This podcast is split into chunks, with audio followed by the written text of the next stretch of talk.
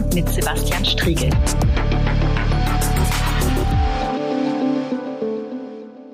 Ja, hallo, wir sind wieder zurück mit einer neuen Folge von Die große Anfrage und in dieser Ausgabe soll die Polizei im Fokus stehen.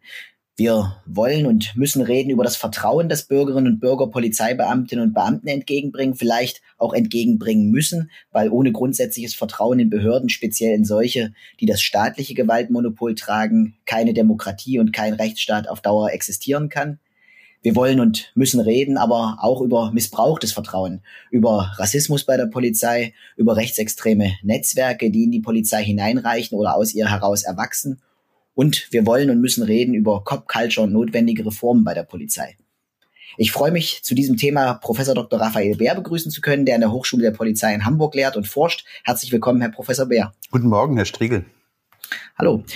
Wir haben uns 2007 kennengelernt, als Sie im Rahmen der Bündnisgrünen Arbeitsgruppe Polizeilicher Umgang mit Rechtsextremismus wichtige fachliche Impulse zum Reformbedarf bei der sachsen-anhaltischen Polizei gegeben haben, die nach dem ungeklärten Tod von Uri Jallo und einer Reihe von Skandalen bezüglich des Umgangs mit Rechtsextremen in der öffentlichen Kritik stand.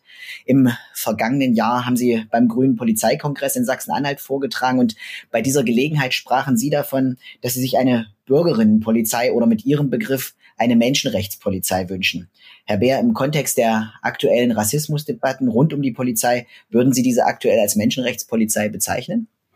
Ja, insgesamt die Institution Polizei schon, wobei äh, immer wieder deutlich wird, dass diese Institution nicht ganzheitlich äh, agiert und auch nicht äh, als eine Polizei auftritt, quasi im Singular, also wo man das die Vorstellung hat, es ist so ein monolithischer Block von Polizei. Ist genauso wenig wie es Gesellschaft als monolithischen Block gibt.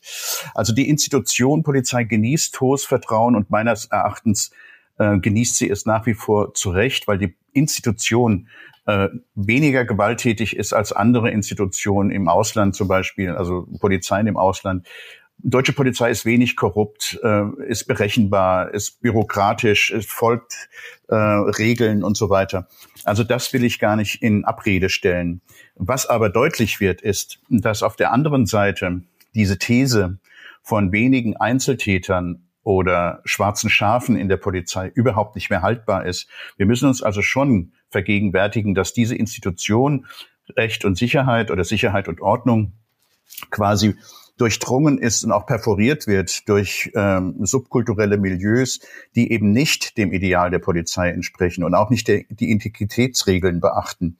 Und das ist ein Problem, das bisher von den Verantwortlichen immer auf die Ebene individueller äh, Ausnahmefälle ähm, gedrückt wurde. Und gerade jetzt, was wir aus Nordrhein-Westfalen hören, gibt doch Anlass zu größerer Sorge und auch zu einer größeren Perspektive. Wir müssen also schon in die Strukturen der Polizei schauen und sie beobachten, beschreiben, um dann eben festzustellen, was da grundsätzlich falsch läuft.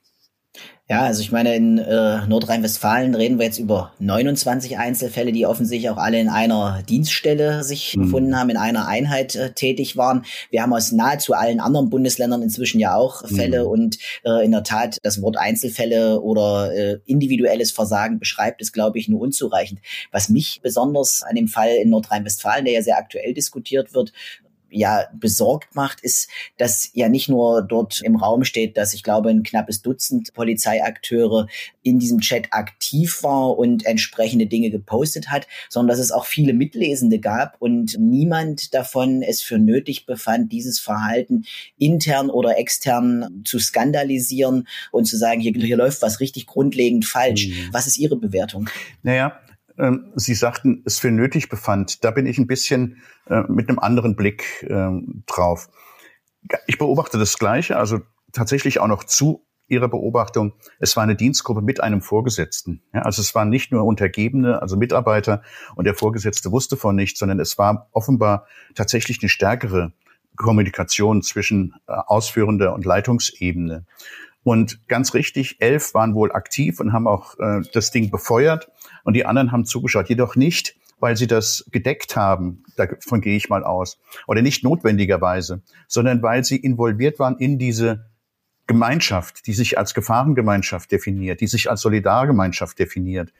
Und Ich glaube nicht, dass sie freiwillig äh, alle das mit unterstützt haben und sich darüber gefreut haben, sondern dass sie nicht den Mut hatten, auszusteigen, dass sie nicht den Mut hatten, die Mauer des Schweigens zu durchbrechen. Dieser Code of Silence, wie wir das auch nennen, das ist eines der elementaren Regeln in der Polizistenkultur, keine Kollegen zu verraten. Und dieser Druck muss so stark gewirkt haben, dass es keiner der restlichen ähm, gewagt hat, auszubrechen aus dieser ähm, Gemeinschaft. Und das ist bedenklich.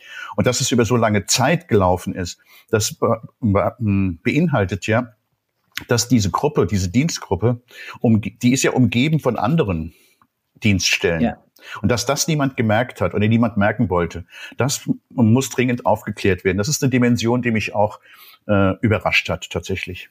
Solche Dinge entstehen ja nicht aus dem Nichts, mhm. sondern äh, da führen Entwicklungen hin, dass man äh, zu solchen Einstellung kommt, die sich dann in äh, solchen Äußerungen äh, auch gegenüber Dritten, äh, mhm. gegenüber Kolleginnen und Kollegen manifestieren. Haben wir bei der Polizei oder bei den Polizeien in Deutschland, Sie haben zu Recht darauf verwiesen, dass es nicht die eine Polizei mhm. gibt, äh, weder kulturell noch von der Organisation her, haben wir ein Problem im Rekrutierungsprozess für Polizei? Also sprich, äh, holen wir uns die falschen mhm. Leute in die Polizei hinein oder entstehen solche Dinge aus Ihrer Sicht im polizeilichen Alltag? Also bisher ähm, bin ich immer davon ausgegangen, dass die Rekrutierungsstrategien der Polizei nicht darauf ausgerichtet sind, Menschen mit einer extremistischen Vorbelastung sozusagen äh, besonders anzusprechen. Da gibt es ganz andere äh, Organisationen, die für die Leute äh, attraktiv sind. Ich, zum Beispiel äh, die Bundeswehr möglicherweise. Äh, also ge besonders gewaltaffine oder extreme, ideologisch extreme Positionen äh, finden keinen großen Zulauf bei der Polizei. Aber wir wissen, dass die meisten Bewerberinnen und Bewerber doch in einem gewissen Ordnungsschema leben. Also ich würde mal sagen, auch in einem wertkonservativen Ordnungsschema, das ähm, ja so in der Mitte der bürgerlichen Parteien angesiedelt sind.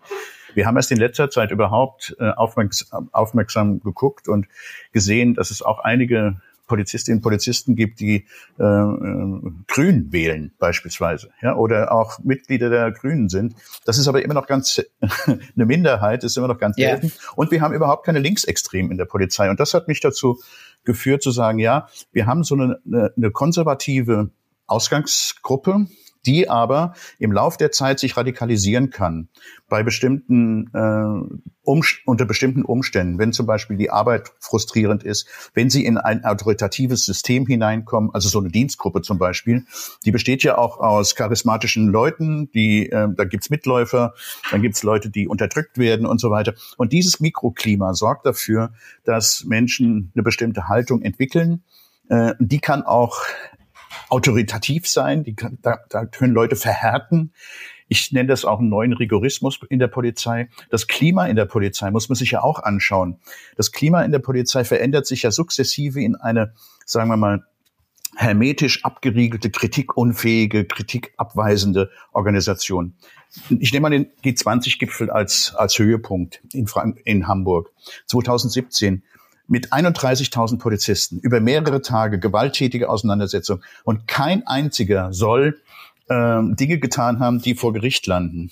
Das ist das ist merkwürdig und Un unwahrscheinlich. Unwahrscheinlich. Ja. Und ja. die Art und Weise, wie heute Kritik an der Poliz an einzelnen Polizeien oder einzelnen Vorgängen abgewiesen wird, da wird man sofort zum Polizeifeind erklärt. Da wird sofort vom Generalverdacht gesprochen. Das heißt, diese, sag mal, diese Phalanx von Verteidigern der guten Polizei wirkt natürlich auch nach innen in das Klima. Ne? Also wenn man sagt beispielsweise, ähm, uns kann man gar nichts, ja, wir machen alles richtig, wir sind die Guten. Ähm, äh, wenn was passiert, wir holen das schon, wir holen das schon wieder äh, rein und so weiter. Aus diesem Klima heraus, der Kritiklosigkeit oder der der un, ähm, sagen wir mal, der Unfehlbarkeit. Aus diesem Klima heraus entwickeln sich auch extreme Positionen. Und wenn man dann zum Beispiel in einer Umgebung liegt, die gar nicht genau hinschauen will, was da passiert, dann kann es gut sein, dass sich diese Dinge auch ähm, immer weiterentwickeln, bis es dann irgendwann mal auffallen. Und sie sind ja nicht aufgefallen, weil man systematisch danach gesucht hat, sondern weil es wieder mal ein Zufallsfund war, weil man nach anderen Dingen gesucht hat, nämlich nach dem Verrat von Dienstgeheimnissen. Und dann ist mhm. dieses Handy sichergestellt worden und dann platzt die ganze Blase auf. Und ich befürchte, oder ich gehe einfach mal davon aus, im Moment hat man ein Handy ausgelesen in Nordrhein-Westfalen. Wenn die ganzen Materialien offen liegen, wird man noch viel mehr finden. Ja, was auf die Notwendigkeit auch organisierter hinzugucken verweist. Mhm. Ich komme darauf nochmal zurück. Ich würde aber gern nochmal äh, das Thema Fehlerkultur mhm. in Polizei ansprechen, äh, weil auch meine Erfahrung ist, es ist sehr schwierig, auch aus einer politischen Perspektive heraus, mit Polizei, mit Institutionen der Polizei, ähm, jedenfalls außerhalb von sehr geschützten Räumen, mhm. in eine Diskussion über polizeiliche Arbeit zu mhm. kommen. Ähm, es ist möglich ähm, und meine Erfahrung in den letzten Jahren ist auch, äh, es ist in Sachsen-Anhalt jedenfalls besser möglich geworden geworden, auch äh, für jemanden, der als grüner Akteur mhm. unterwegs ist. Und wir tragen ja inzwischen auch hier Regierungsverantwortung mit, in solche Diskussionen zu kommen. Sie finden, wenn überhaupt, aber nur in sehr eng umgrenzten, ja. ganz, ganz kleinen geschützten Räumen mit einzelnen Beamtinnen und mhm. Beamten statt. Mein Eindruck ist, es gibt keine organisierten, keine ausgestalteten Räume in der Öffentlichkeit, mhm. äh, in denen über, also differenziert über Polizei gestritten mhm. werden kann. Ich nehme genauso wahr, dass es auch schwierig ist, äh, wenn Dritte über Polizei reden, die oftmals polizeilichen Alltag nicht oder nur unzureichend mhm. kennen, dass dann auch oft Erwartungen an Polizei da sind und sozusagen Fehler oder vermeintliche Fehler in deren Licht interpretiert werden, wo man auch sagen muss, naja, vielleicht lohnt es nochmal polizeiliches Einsatzverhalten und mhm. äh, Einsatztaktik anzugucken. Aber wir haben diese gesellschaftlichen Räume nicht, in denen über Fehler der Polizei in einer mhm. angemessenen Weise, wie ich finde, gesprochen werden kann. Äh, ließe sich das aus Ihrer Sicht verändern oder zunächst mal teilen Sie diese These von mhm. mir und äh, ließe sich das verändern und wenn ja, wie? Ja, äh, die zwei letzten Fragen sind die großen Fragen des Lebens. Also ich teile Ihren Befund erstmal und zwar deshalb, ähm, weil Polizei eben nicht auf Fehlernutzung ausgerichtet ist, sondern auf Fehlerfreiheit. Und das liegt am Auftrag der Polizei. Der ist, das Alleinstellungsmerkmal der Polizei ist ja die Gewaltanwendung. Und das ist ein Paradox, weil die Polizei nur unter dem sozusagen ethischen Gesichtspunkt Gewalt anwenden darf, um noch mehr Gewalt zu verhindern. Aber sie müssen das Gleiche tun, phänomenologisch, nämlich anderen Menschen wehtun. Wir haben das ja in letzter Zeit auch in den Videos gesehen. Ähm, sie müssen Menschen wehtun, um zu verhindern, dass noch mehr Gewalt entsteht. Und in dieser Situation kann man fast nicht sauber arbeiten und, und mit reinem Gewissen arbeiten, weil Gewalt wehtut. Und das ist das große Paradox, auch die große, ich glaube, die, die, die große Sensibilität der Polizei rührt daher, dass sie genau wissen, dass sie auf der Ausführungsebene äh, sich die Hände schmutzig machen. Und nicht nur die Hände, sondern auch die Seele oder das Gewissen oder was auch immer. Denn nur im juristischen Kontext, als unmittelbarer Zwang zum Beispiel, taucht Gewalt quasi chirurgisch sauber auf. Ja, und dann wird äh, von Staatsgewalt gesprochen und von einer illegitimen privaten Gewalt und so weiter. Aber auf der Ausführungsebene muss der Polizist eben und die Polizistin muss eben Gewalt anwenden können. Und auf der anderen Seite darf sie nicht oder eher gewaltaffin werden, also Gewalt ausüben wollen. Das ist ein schmaler Grat und der ist sehr, sehr sensibel. Und tatsächlich, wenn Polizei Fehler macht in diesem Alleinstellungsmerkmal, dann macht sie Fehler, die juristisch und ethisch ähm, Konsequenzen haben. Denn dann geht es um Körperverletzung, möglicherweise um Schmerzzufügung, die illegal war. Und darüber spricht man natürlich nicht gern, kann man auch nicht sprechen im, im, im großen Kreis, weil andere Polizisten, die von solchen Fehlern etwas mitbekommen würden, also zum Beispiel, wenn sich jemand eröffnet und sagt, ich habe da jemanden jetzt ungerechtfertigt äh, eine Backpfeife gegeben, weil der mich so geärgert hat, ich habe dem links und rechts eine runtergehauen. Das kann der gar nicht in einer Supervision sagen, weil dann die Kollegen sofort aufstehen müssten und eine Anzeige gegen ihn vorlegen, weil sie sich sonst selbst strafbar machen wegen Strafvereitlung. Und Sie sehen schon dieses Damoklesschwert, entweder mhm. selbst äh, angezeigt zu werden oder andere anzuzeigen, das schwebt über den Köpfen von Polizei äh, von Polizistinnen und Polizisten. Und das schwebt auch über der gesamten Organisation. Deswegen, äh, meine Erfahrung ist, es gibt eine ganz lange Tradition der Fehlervermeidung und eine wenig etablierte äh, Kultur der Fehlernutzung. Das kann man machen, wenn es beispielsweise um wirtschaftliche Dinge geht, um, um Organisationsdinge. Da kann man schon mal sagen, das war nicht sich optimal, das müssen wir verbessern. Ja, aber das sind Marginalien. Im Kernbereich der Polizei, der Gewaltausübung, die ja bis zur tödlichen Gewalt geht, kann man gar nicht frei über Fehler sprechen. Und ähm, Jetzt fragen Sie, wie kann man das beheben? Ich weiß es ehrlich gesagt nicht äh, genau, weil wir zumindest noch mal keinen Status quo haben, wie es in der Polizei kulturell überhaupt aussieht. Wir versuchen ja dauernd von außen Forschung zu machen. Jetzt ist mal Forschung über Racial Profiling angesagt, die wird wieder abgelehnt. Aber eigentlich geht es um eine, um eine Durchdringung dieses polizeilichen Klimas, des polizeilichen Raumes. Und der wird immer noch sehr stark abgeschottet. Da hat die Polizei immer noch große Ängste, zum Beispiel Informationen nach außen zu geben oder von außen reingucken zu lassen. Sie kennen ja, ja die Diskussion um den sogenannten Polizeibeauftragten, also eine unabhängige Stelle, an die sich auch Polizisten wenden können, wenn sie Dinge sehen, die nicht in Ordnung sind. Da ist man doch sehr, sehr, sehr argwöhnisch und denkt, ja, die, die, die Kontrolle der Polizei erfolgt durch die Gerichte und die Staatsanwälte, das ist genug. Aber es ist nicht genug. Und ich würde schon sehr dafür plädieren, ähm, gerade die Führungskräfte, möglicherweise die Führungskräfte aus der zweiten Reihe, also nicht die Top- Führungskräfte, sondern die, die die leitenden Einsatzbeamten. So, sowas zum Beispiel, ja.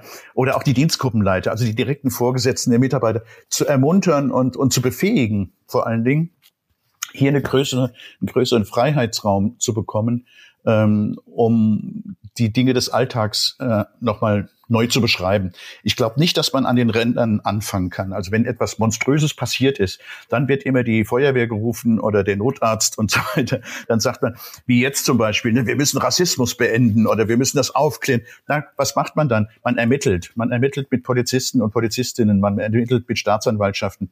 Aber dieses soziale Problem, auch die soziale Not möglicherweise, die dahinter steckt, die kriegt man damit gar nicht raus.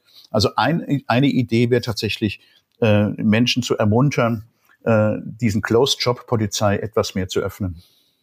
Ich glaube, damit sprechen Sie eine zentrale Ebene schon an. Wir brauchen äh, unabhängige Polizeibeauftragte, Ombudsmänner, Ombudsfrauen. Frauen. Damit machen andere Polizeien in anderen Ländern ja durchaus auch gute Erfahrungen, ähm, um auch Polizistinnen und Polizisten aus dieser Not mhm. äh, zu befreien, gegen Kolleginnen und Kollegen selbst ermitteln äh, zu müssen. Mhm. Ich stelle mir das auch tatsächlich als äh, eine sehr, sehr schwierige, ja eine unlösbare Aufgabe vor. Aber mein Eindruck ist auch, das fängt ja schon letztlich bei der Ausbildung von Polizistinnen und Polizisten an. Mhm. Auch da haben wir eine Situation, wo Ausbildung im Regelfall durch andere Polizeibeamte, durch erfahrene Polizistinnen und Polizisten erfolgt. Ich erlebe in der Ausbildung, jedenfalls in Sachsen-Anhalt, äh, Sie mögen vielleicht aus Hamburg noch mal eine andere Perspektive Perspektive haben, bin ich gespannt drauf. Äh, auch nicht, dass es organisiert äh, Versuche gibt, externe Dritte mal reinzuholen und zu sagen, wir, wir brechen bestimmte Blickwinkel nochmal auf, wir mhm. äh, sorgen dafür, dass es von Anfang an auch äh, diesen Blick von außen mitgibt, nicht als allein und mhm. umfassenden äh, Blick, sondern als eine Ergänzung, eine notwendige Ergänzung für Polizistinnen und Polizisten. Genau wie ich mir vorstelle, dass wir viel stärker im polizeilichen Alltag so Elemente von Supervision äh, mhm. zum Beispiel auch eigentlich drin haben müssten. Und zwar nicht, indem man das nur mit Kolleginnen und Kollegen bespricht, sondern tatsächlich äh, mit externer Supervision, ja. um auch nicht in den Zwang zur Strafverfolgung äh, zu geraten. Das Einzige, was es dazu geben scheint bisher, ist ja, dass es sowas wie Polizeiseelsorge hat. Mhm. Aber das scheint mir die einzige institutionelle Ebene in Polizei zu sein, wo sowas ansatzweise äh, funktioniert, wo auch Kolleginnen und Kollegen sich hinwenden können, wenn sie äh, über innere Konflikte sprechen wollen und müssen. Ja, ja, genau. Und die Polizeiseelsorge, ähnlich wie der Psychologe oder der Psychotherapeut, die werden äh, sozusagen aktiviert, äh, aus gegebenem Anlass. Ne? Also wenn jemand nicht mehr zurechtkommt nach einem Todesschuss oder sowas, dann gibt es Hilfssysteme, ja, aber die haben ja alle den Charakter der Verschwiegenheit. Das äh, Beichtgeheimnis äh, ist ja ganz stark. Das heißt, die Seelsorgerinnen und Seelsorger kriegen zwar viel mit, dürfen aber nicht drüber reden. Das heißt, da wird keine Organisationsveränderung initiiert, sondern da wird individuelles Leiden äh, möglicherweise gemildert. Das ist ja auch alles in Ordnung, nur es langt nicht. Und tatsächlich ist es überall so, wie Sie sagen. Es gibt äh, nur ganz geringe institutionelle Bemühungen, überhaupt Kooperation einzugehen mit anderen. Also in Hamburg kennen wir das zum Beispiel. Wir haben so eine ähm, ja, so eine Kooperation mit einer KZ-Gedenkstätte. Dann müssen dann Polizisten drei Tage dort irgendwie auch äh, hin und müssen über Nationalsozialismus was hören. Aber ansonsten kommt es wirklich sehr auf den Dozenten oder die Dozentin an, ob sie den Mut hat, äh, mal in den Druckraum zu gehen, also in den Drogen, in den Drogenraum oder sich überhaupt mit Milieus zu beschäftigen, die sonst sozusagen als, als feindlich gesinnt gelten. Ähm, das ist immer abhängig von der Courage der einzelnen Veranstalter und es wird sehr misstrauisch beäugt von der äh, polizeilichen Umgebung.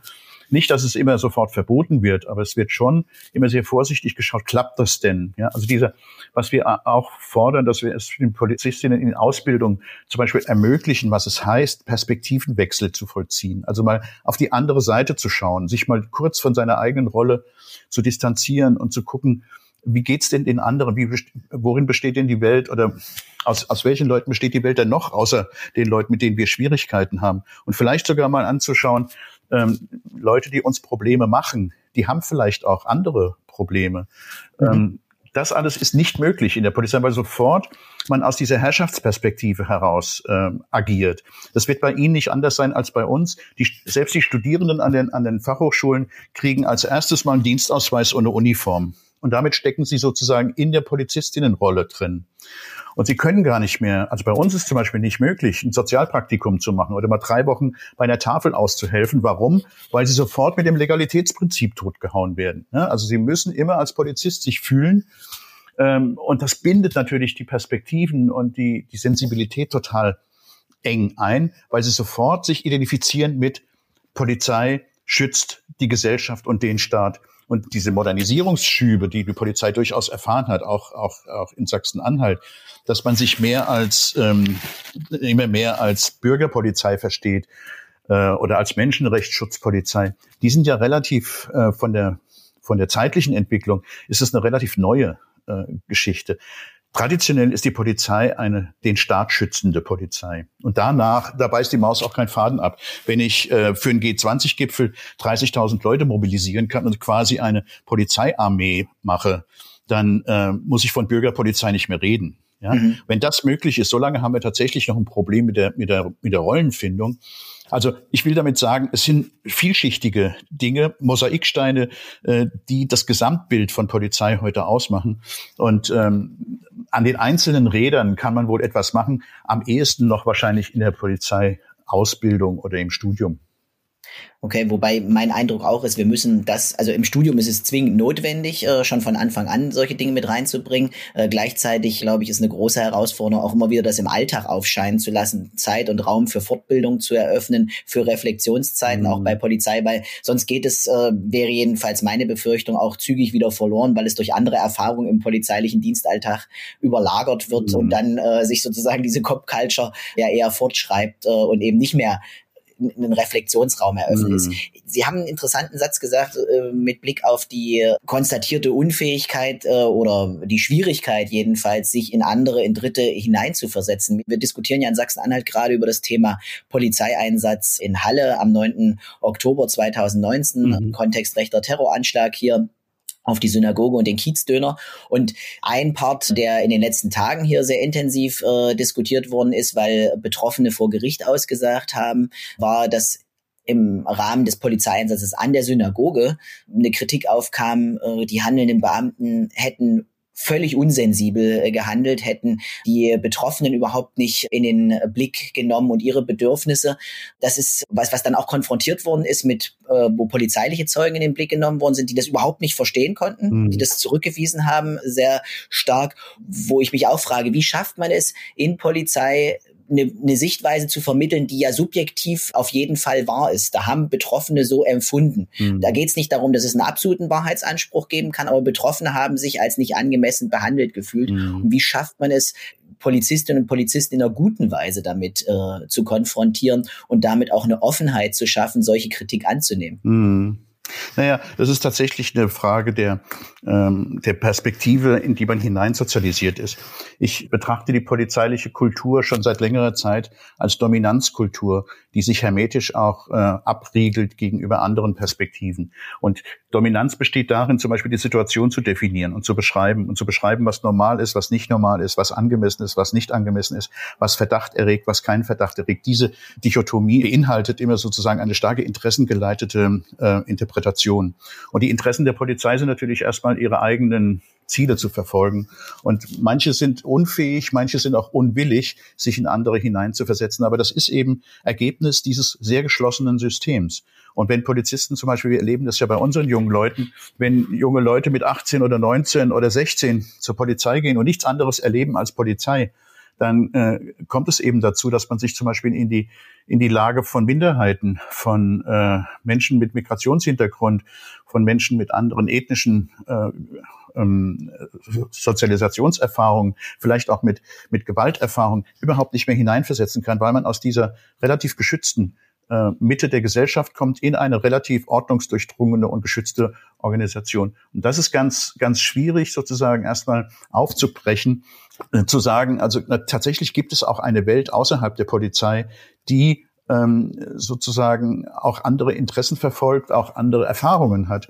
Und oftmals geht es, das erlebe ich ja auch in Diskussionen mit Polizisten, immer darum, äh, oder oftmals geht es darum, wer hat Recht, ja, wer, wer dominiert hier die Situation, wer definiert die Situation.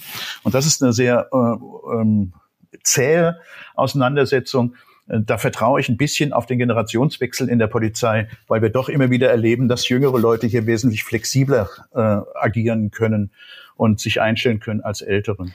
Und ich meine, damit haben wir ja auch ganz, eine ganz gute Ausgangslage, jedenfalls in einem Bundesland wie Sachsen-Anhalt. Ich meine, wir haben gerade sehr, sehr hohe äh, Zahlen an äh, Absolventinnen und Absolventen der mhm. Polizeihochschule und auch in der Polizeiausbildung, weil wir sehr viele Altersabgänge jetzt in den äh, Jahren schon hatten, weiterhin haben werden über die kommenden Jahre. Das heißt, da kommen sehr schnell auch sehr viele neue recht gut ausgebildete oder sogar sehr gut ausgebildete äh, Beamtinnen und Beamte neu in den Dienst. Das ist eine, ja. das ist eine Chance. Ja, schauen Sie, ich habe gestern gerade äh, ein Gespräch gehabt mit dem stellvertretenden GdP-Vorsitzenden Herrn Radek. Und der repräsentiert so auch diese Generation derer, die jetzt bald ausscheiden. Und er hat immer den Fokus drauf, ja, die Alten, die gehen, die großen Summen, die ausscheiden. Wir verlieren da ganz viel. Wir verlieren ganz viel Erfahrung und wir müssen das äh, quantitativ ersetzen. Und äh, mir ist daran aufgefallen, dass diese Perspektive beim Generationswechsel immer auf denen liegt, die jetzt gehen.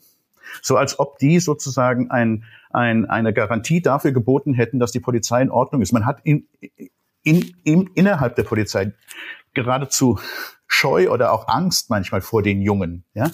Ich würde das umgekehrt sehen. Ich würde dafür die Polizei eine Riesenchance sehen. Lass die Jungen es doch mal machen. Ja. Gib denen doch mal die Chance, auch Dinge anders zu machen als die Alten. Das heißt ja immer so, dass die alten Traditionen, die alten Verfahren, dass die gut sind und die Jungen es lernen müssen, wie es die Alten machen. Ich nenne das homosoziale Kooptation. Also normalerweise rekrutiert die Polizei tatsächlich Leute, äh, von denen sie verlangt, die Dinge so zu machen, wie die Alten mit so ein bisschen mehr moderne äh, äh, Geschichten. Aber dieser Bruch, der ist auch eine Riesenchance, dass, dass wirklich mal äh, was durchbrochen werden kann äh, an Traditionen und neu gestaltet werden kann. Da hätte ich überhaupt keine Scheu vor. Ja, Sie haben mir die nächste Frage fast schon sozusagen auf dem Teller hier serviert, weil äh, ich wollte auch noch auf die Rolle der Polizeigewerkschaften mhm. zu sprechen kommen. Wie nehmen Sie die wahr in diesen Diskursen? Mein Eindruck ist oft, die sind nicht Akteure von einer offenen Haltung gegenüber mhm. Polizei, sondern sehr, sehr festgelegt. Äh, und manchmal denke ich mir, ich wünschte mir mehr Dialog mit den mhm. jungen Beamtinnen und Beamten, die einfach Dienst tun und die tatsächlich auch äh, mit einer größeren Offenheit unterwegs sind. Ähm, hab dann aber ja die organisierten Gespräche mit Polizeigewerkschaften, denke mir, da, da bin ich eher im vergangenen Jahrhundert unterwegs. Ja. Ja, ja. Also ich betrachte die Gewerkschaften auch nicht als Gewerkschaften, sondern als Bruderschaften, weil sie sind natürlich keine Kampfgewerkschaften. Da steht nicht Arbeit gegen Kapital, sondern die äh, sind ja äh, mehr und mehr in der Auseinandersetzung um Polizeipolitik sozusagen machen sich zu Co-Experten für die wirkliche Polizeiarbeit. Und ich betrachte sie als die letzten Gralshüter der guten Polizei. Da ist auch eine ist, ist, ist so ein gewisser sentimentaler Blick auf die Vergangenheit immer dabei. Äh, wir haben es doch bisher immer gut gemacht und so weiter. Wir sind gut aufgestellt und äh, wir sind die, die eigentlich wirklich wissen, wie Polizeiarbeit geht. Und das ist eine, eine schwierige, eine schwierige äh, Mischung weil die natürlich auch den Ton beherrschen, mit dem gesprochen wird. Und ja, und als legitimer Gesprächspartner in der Öffentlichkeit ja offensichtlich auch wahrgenommen werden, genau. wenn nicht als der einzige legitime Gesprächspartner, der Deutungsmacht über polizeiliches Handeln haben kann, wo ich immer denke, wo kommt das eigentlich her? Also genau. Also wenn wir mal bei der Idee Gewerkschaft äh, bleiben, dann käme ja auch niemand auf die Idee, das Handeln eines Unternehmens ausschließlich über die Sicht von Mitarbeitern, die dort tätig sind, sozusagen in die Öffentlichkeit zu tragen, sondern äh, man würde sagen, da gibt es auch noch andere die über dieses Unternehmen sprechen können. Ja, natürlich. Legitim. Genau. Und die, die, die Gewerkschaftsfunktionäre sind die einzigen, die ihre Expertise nicht beweisen müssen. Wo also niemand ähm, äh, fragt, woher wisst ihr das eigentlich? Ich höre seit, seit eh und je zum Beispiel zum Thema ähm, äh, Rassismus in der Polizei. Wir haben kein Rassismusproblem. Und wenn ich dann frage, woher wissen Sie das eigentlich, wenn Sie alle Untersuchungen dazu blockieren? Dann bleibt irgendwie ein, ein Rest von, von äh, äh, Unsicherheit noch offen. Also ich würde da auch sagen, die Gewerkschaften haben sich in ihrer Gesamtbedeutung schon sehr gewandelt. Die waren früher mal gerade die GDP, war in den 70er Jahren tatsächlich eine progressive Kraft, die es geschafft hat, die Polizei zu einer zivilen Organisation zu machen. Die haben den Kombatantenstatus abgeschwächt, die haben dafür gesorgt, dass keine Maschinengewehre und Handgranaten mehr gibt in der Polizei oder dass sie nicht mehr benutzt werden. Die haben in den 70er Jahren tatsächlich äh, so gewirkt. Das hat sich fundamental gedreht und jetzt ähm, betrachte ich die Gewerkschaften tatsächlich als Modernisierungsblockierer äh, wenn ich zum Beispiel dran denke, dass äh, bei jeder Untersuchung in der Polizei der Personalrat gefragt werden muss. Also bei sozialwissenschaftlichen Untersuchungen muss immer auch die Berufsvertretung mitgefragt ja. werden, beziehungsweise der Personalrat hat sozusagen eine Rechtsgarantie, das ist ja Betriebsverfassungsgesetz, Personalvertretungsgesetz, das sind ja keine Zufälle oder, oder, oder individuelle äh, Möglichkeiten, sondern die haben eine Garantie dafür mitzubestimmen. Und wenn die zum Beispiel Forschung immer blockieren oder mit die Fragen, die ihnen nicht passen, damit blockieren, dass man sagt, beispielsweise hier werden Opfer zu Tätern gemacht. Das war einmal so ein Ausdruck von Herrn Wendt in den 2010er Jahren dann ist es eine Blockade und äh, keine Modernisierung. Die tun in dem Fall eben nichts dafür, dass sich die Polizei äh, öffnet und verändert, sondern das ist die letzte Bastion derer, die ähm, die, die, die Unantastbarkeit der Polizei sozusagen verteidigen. Ja, und äh, gerade das Thema Polizeiforschung zeigt ja auch, da gibt's eine ganze Menge Be Bedarfe und ich würde mir wünschen, dass man da viel, viel offener mit umgeht und es als Chance mhm. begreift, auch mehr über Polizei zu erfahren, damit auch Polizeiarbeit besser machen zu können. Ähm, und ich hätte gar nicht die Erwartung, dass man zum Beispiel bei wenn wir eine Einstellungsuntersuchung in den unterschiedlichen Polizeien der Länder und des Bundes machen würden, dass man dann zum Beispiel rausbekommen würde als Forschungsbefund, äh, dass wir dort einen weit überwiegenden Rassismus äh, hätten. Das wäre nicht meine Erwartungshaltung. Ich meine, es würde mich genauso wenig äh, oder es würde mich genauso wundern, äh, wenn das Forschungsergebnis wäre, es gibt gar keinen Rassismus genau. äh, bei Polizei. Die spannende Frage eigentlich, die nutzbringend zu beantworten wäre für sowohl Polizei als auch Forschung als auch für die Öffentlichkeit wäre ja, wie groß ist das Ausmaß? Hm. um daraus auch ableiten zu können, was kann getan werden. Genau. Also ich würde sogar äh, noch einen Schritt weitergehen und sagen, wir dürfen überhaupt nicht Forschung installieren mit dem Blick auf Extreme, sondern wir müssen erstmal rauskriegen, was sind denn die funktionierenden Deutungsmuster in der Polizei? Was empfinden Polizisten als, als erfolgreich, was nicht? Was, wo, wo drückt der Schuh tatsächlich? Es wurde uns ja immer suggeriert, und das ist ja auch eine, Klimaveränderung, die da stattgefunden hat. Es wurde uns immer suggeriert, Polizisten sind Opfer von überbordender Gewalt und äh, werden jeden Tag getreten, bespuckt, geschlagen und so weiter. Äh, das ist Aus den Zahlen und Daten lässt sich das jedenfalls äh, nicht ersehen, nicht in Sachsen-Anhalt und ich glaube auch nicht bundesweit. Ja. Überhaupt nicht und auch vom Habitus nicht. Ich habe keine äh, Studierenden, die sich als Opfer fühlen.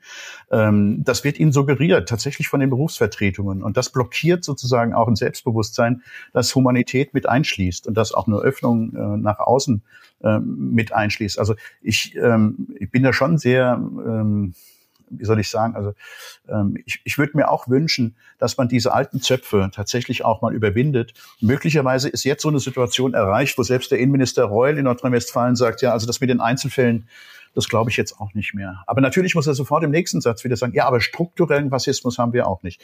Aber in dieser Zwischentür ist vielleicht was drin. Und er setzt denjenigen als äh, Sonderermittler da ein, der auch schon im NSU-Komplex eher Dinge bemäntelt mhm. hat und äh, vom Verfassungsschutz kommt. Also mhm. fachlich vermag mich das nicht unmittelbar zu überzeugen. Ich glaube, es wäre tatsächlich jetzt der Zeitpunkt, wo man sagt, Jetzt brauchen wir unabhängige Polizeibeauftragte. Für NRW bin ich nicht zuständig. Das wird die Kollegin Verena Schäffer dort, glaube ich, mhm. mit Vehemenz in die Debatte einbringen. Aber ich meine, wir brauchen tatsächlich auch institutionell veränderte Herangehensweisen, um dann auf Dauer einen Dialog führen zu können. Sonst bleiben wir immer bei den konkreten aktuellen Erscheinungsweisen. Genau. Und da gibt es jetzt diesen Fall, morgen einen anderen. Ähm, aber ich meine, wir müssen strukturell anders äh, an, die, an die Sache rangehen. Und dazu würden unabhängige Institutionen, mhm. wie zum Beispiel ein solcher Polizeibeauftragter, helfen. Genau, um schon mal einen anderen Blick auf die Dinge zu werfen. Ne? Man kann ja Dinge aus unterschiedlichen Perspektiven beschreiben. Und ich bin manchmal sehr erstaunt, wie zum Beispiel Leute aus der Psychologie, aus der Politikwissenschaft, aus der, aus der Soziologie oder auch aus der Pädagogik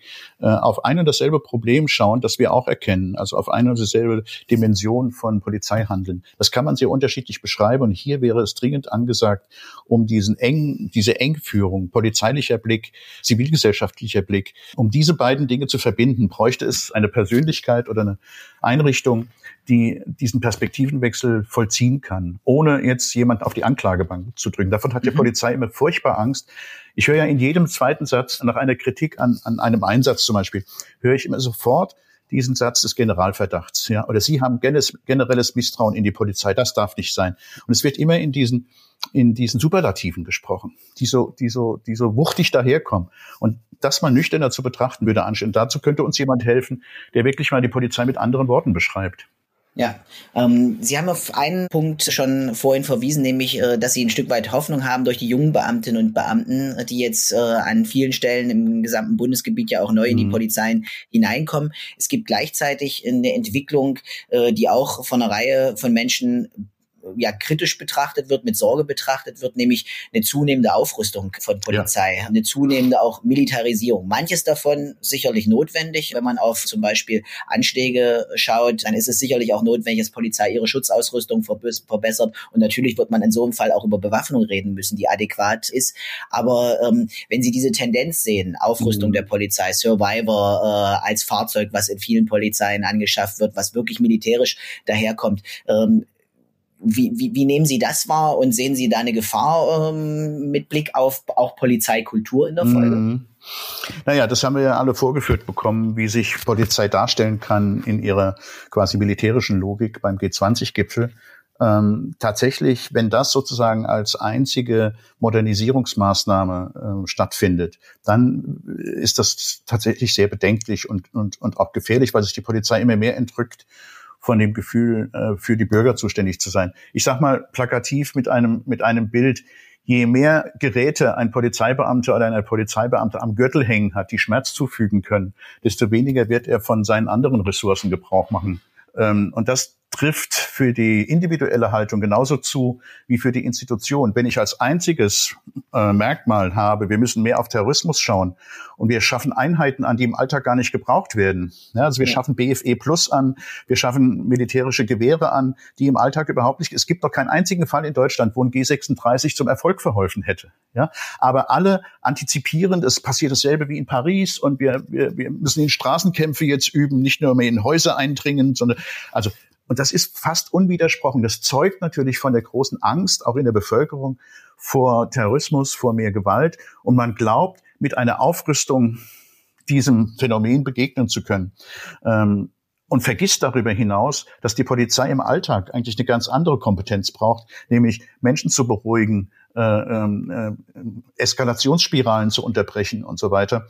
Und das ist aber eine, eine Diskussion, die sehr am Rande geführt wird. Also zum Beispiel, wie schaffen wir es denn mit anderen Mitteln als mit Schusswaffen, Menschen in psychischen Ausnahmezuständen äh, wieder ruhig zu stellen? Ja? ja, eine wichtige Debatte, ja, weil ich meine, wenn man sich das anschaut, was da in den letzten Monaten passiert genau. ist, äh, zeigt sich da auch hier eine Tendenz, dass es immer wieder zu äh, Schusswaffengebrauch gegen psychisch erkrankte Personen kommt. Und genau. das wären Fälle, glaube ich, wo Schusswaffengebrauch äh, sehr stark vermieden werden könnte mit entsprechenden genau. Einsatztechniken. Ich, ich nehme ein Beispiel. Ähm, die Polizei lebt relativ linear in der Logik, wir müssen die Herren im Ring sein, wir müssen die Situation bewältigen, wir müssen als Sieger rausgehen. Ja? Bei dem Fall, den wir in den Videos gesehen haben von Hamburg, hat man das ganz deutlich gemerkt. Da wird ein Jugendlicher an die Wand gedrückt und der muss überwunden werden, der muss niedergerungen werden. Kein Mensch und das gilt im Kleinen wie im Großen. Kein Mensch kommt auf die Idee, mal eine Abbruchstrategie zu trainieren. Ja, mal ja. zu sagen, okay, wir gehen jetzt alle mal einen Schritt zurück, atmen mal tief durch, der läuft uns nicht weg. Wir gucken jetzt, wie können wir anders damit. Das ist absurd zu denken. Ja, als ich das mal in die Diskussion eingebracht habe, bin ich ausgelacht worden von den Einsatzleuten.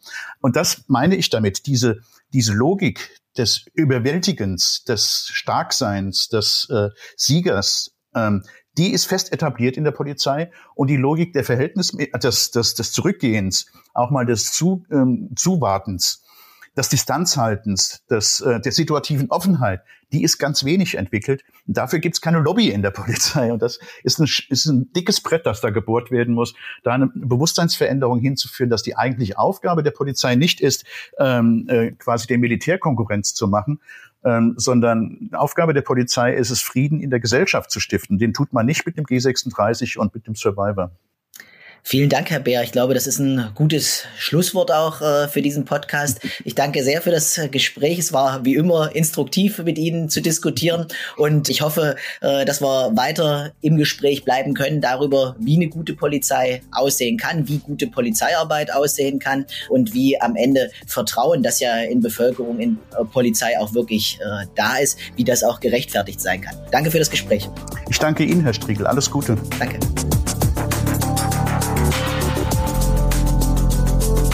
Große Anfrage.